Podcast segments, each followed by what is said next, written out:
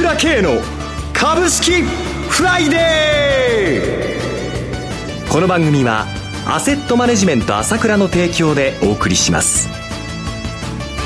皆さんおはようございます。進行役の浜田節子です。朝倉慶の株式フライデー今日も張り切ってまいりましょう。それでは番組パーソナリティをご紹介します。アセットマネジメント朝倉代表取締役で経済アナリストの朝倉慶さんです。朝倉さんおはようございます。おはようございます。よろしくお願いいたします。そして毎月第一金曜日はアセットマネジメント朝倉長谷川慎一さんにもお越しいただいてお送りいたします。長谷川さんおはようございます。はいおはようございます。よろしくお願いいたしますさて、朝倉さん、昨日のニューヨーク市場は、まあ、売りが膨らんで急反落となりましたが、どうご覧になられますか？そうですね、えー、大きく久しぶりに下げましたよね。はい。まあね、あの、アップル、テスラ、かなりね、えー、下げたということで、はい、まあちょっとびっくりということもあるわけですけれども、えー、まあ今までの上げがすごすぎましたからね。あのままでいっちゃったらもう、点まで登っちゃいますから。ちょっと上げすぎてたかなこれはまあ、このぐらいのことがあってちょうどいいんじゃないですかね。まあ、かえって FRB なんかも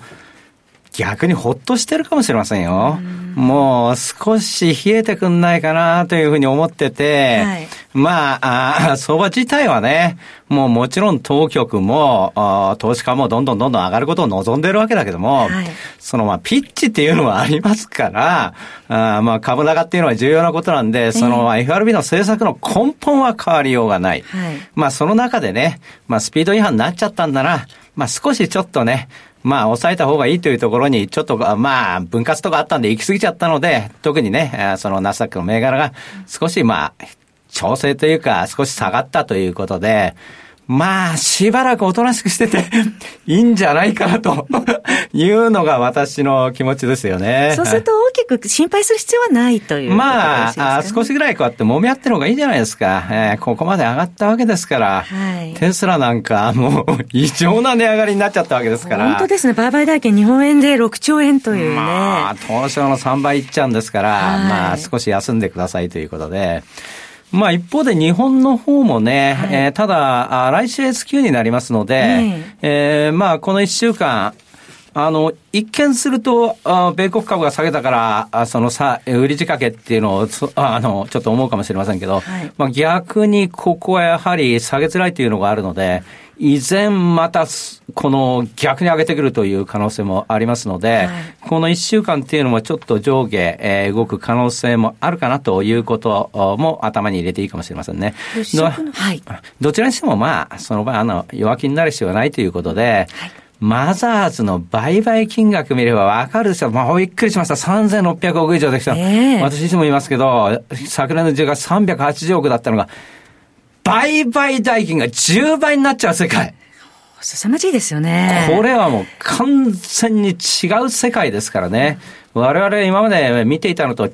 った世界に我々はもう株式市場の中で突入しているわけで、まさに今後の大相場、これを示唆しているのがまだ始まりの今の動きなんでね。ただ、いろいろ短期的にはあるよとは思っててくださいねということですね。はいさて、朝倉さん、夕刊富士株ワングランプリ、相変わらずアセットマネジメント朝倉のスタッフの皆さん、お見事です。えー、吉田さんは3銘柄中、2銘柄のストップ高を当ててトップに立ってらっしゃるということで、大活躍となっておりますが、朝倉さん、アセットマネジメント朝倉の皆さん、どうしてこんなに優秀なのでしょうか？そうですね。えー、まあ、ここにいる長谷川がいますけども。長谷川さんもそうです。長谷川西田は、環境もいいということもあるんでしょうけど、まあ、好きだし、そういうのを見られるしということはあると思うんですけども、まあ今回ね、吉田の方もインターファクトリー、日本情報クリエイト、モーダリスト3銘柄出してね、えー、まあインターファクトリー一番人気ですざまじい売買人気で、一番人気で、まあストップだが、日本情報系クリエイトもストップだかということですごいことになっちゃいましたけども、はい。まあね、あの、なんていうんですかね、今、相場、ちょっと二極化っていうか、えー、儲かってる人と儲かってない人、正直やっぱりいると思うんですけども、ある意味、その、まあ、長谷川とか、まあ、うちの西の、まあ、吉田もそうですけども、まあ、意外に見やすい相場なんですね。わかりやすいと。うん、そう。まあ、次はこれだな、次はこれだなっていうのが、まあ、わかりやすい相場で、意外に簡単な実は相場なんですよね。見えてくれば。はい、えー、それの頭の切り替えと、まあ、ポイントだけ見れれば、結構、いいんじゃないかと思うんですけれども、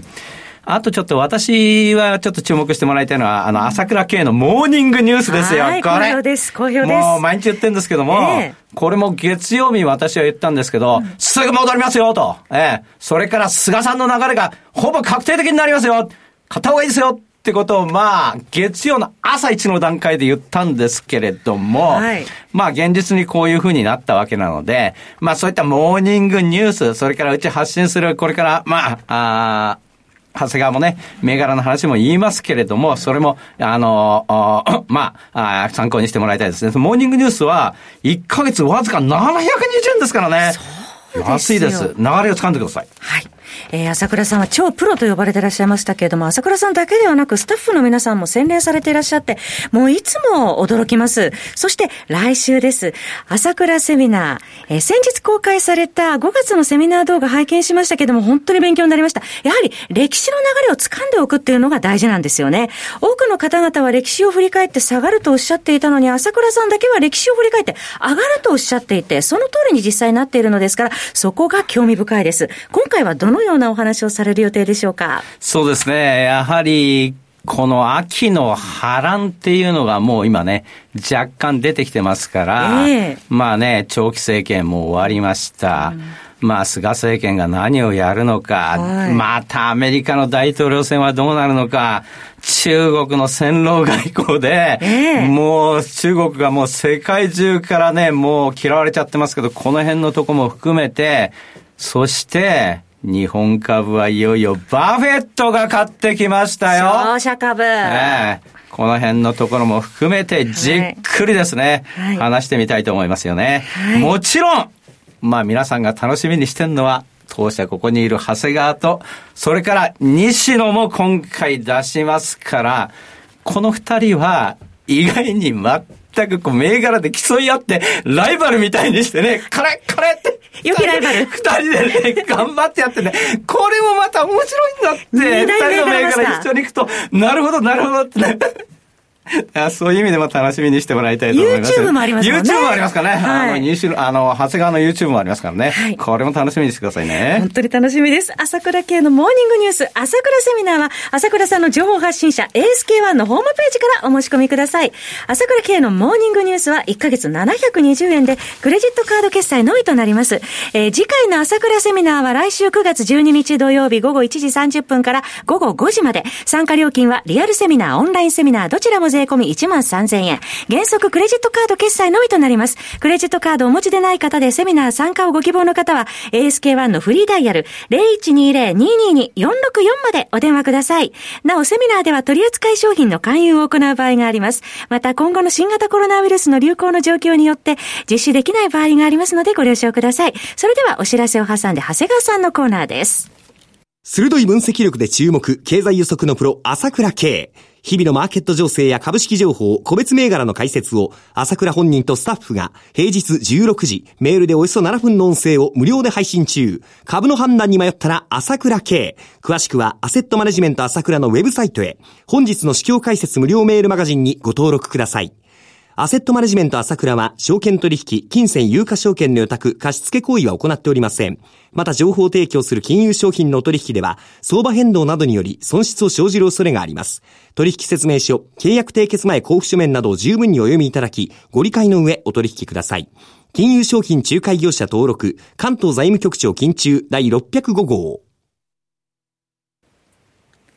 ここからは、長谷川新一の株式金曜ダービーのコーナーです。え一つお気をつけいただきたいのは、買い推奨するものではございません。長谷川さんの視点で注目される銘柄を挙げていただきます。投資の最終判断、ご自身でお願いいたします。それでは、長谷川さん、えー、今月の銘柄、よろしくお願いいたします。はい。えー、最初ですね、日本電子材料ですね。日本電子材料はコード番号6855、東証一部上場の銘柄、昨日は21円安、2128円でした。はい、えー、半導体の前工程のですね、最終検査、ウェイハーテストにですね、使われるプローブカードがですね、白金の企業です。えー、近年あの半導体の小型化、高機能化でですね、ウェイハテストの重要性が増して、半導体の用途のですね、多様化と相まって、このプローブカードの使用量が急増しているということで、それを裏付けるようにですね、業績は、あの、絶好調。えー、8月6日にですね、発表された第1クォーターでですね、売上31%増、それから連用利益ですね、560%増ということで、同時に通期の見通しも、ね、情報修正したんですね。はい、1クォーターからやっぱ調整できるのはよほど先行きに自信があるということで、あの、PR もまあ13倍台とってね、まだ低く上値余地は大きいと見てます。はい、昨日年初来高値更新でした。続いての銘柄いかがでしょう？はい、えー、顔ナビです。はい、コード番号4435、東証マザーズ上場の銘柄で、昨日の終値60円高5780円でした。はい、まあ優秀な人材をですね、採用するのもいいですけれども、えー、社内にいい人材が埋もれてるかもしれませんね。うん、ここは人材情報をクラウドで一元管理している、えー、サブスク企業です。まあなかなか適材適所ですね、一口言っても、まあ難しいんですが、はい、まあ経営陣とか現場のマネージャーなんかもですね、こういったデータベースから、あの、いろんなものを見れることによってですね、あの、まあ、従来人事部に頼ったものがですね、また変わっていくんじゃないかと。はい、導入企業は2年で倍増の1840社を超えてきました。はい。えー、カオナビご紹介いただきました。続いてはいかがでしょうか？はい、えー、トレンダーズです。コード番号6069、マザーズ上場の銘柄で、昨日の終値24円高の703円でした。はい。えー、インスタグラムなどですね、SNS インフルエンサーネットワークを活用する、えー、マーケティング企業で、巣ごもり効果もあってですね、生活に密着したおうちご飯、それから美容に特化した MimiTV などがですね、あの、本業が好調で、1クォーターでは営業利益779%増とですね、えー、好スタートを切りました。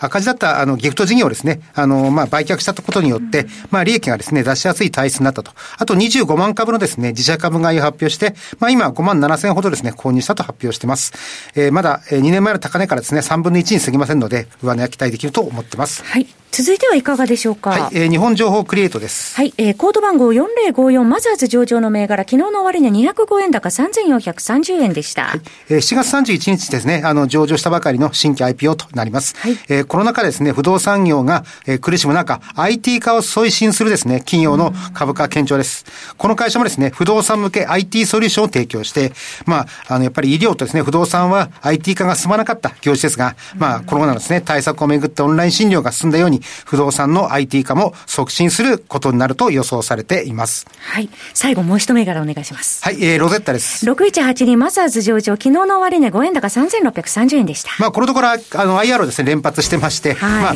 あの、世界で話題になっているですね、通訳機能付きのスマートマスクのですね、ドーナツロボティクサと提携、提携、それからバーチャル展示会を支援するアイデアクラウドとの業務提携、あとバーチャルの旅行子会社なんかもですね、えー、リリースされて、昨日もなんか資本業務提携を発表して、あの、まだまだですね、はい、あの、昨日もあの高く始まってあの、まあ、残念な結果に終わりましたけどもあのこれからまたいろいろとニュースが出てくるんじゃないかなと思っておりますんで注目してます。投資の最終判断ご自身でお願いします。朝倉さん長谷川さんどうもありがとうございました。ありがとうございました私朝倉慶が代表を務めますアセットマネジメント朝倉では SBI 証券楽天証券ウェルスナビの口座開設業務を行っています。私どもホームページから証券会社の口座を作っていただけますと週2回無料で銘柄情報を提供するサービスがあります。ぜひご利用ください。それでは今日は週末金曜日頑張っていきましょう!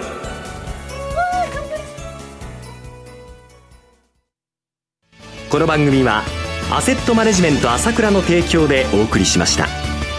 最終的な投資判断は皆様ご自身でなさってください。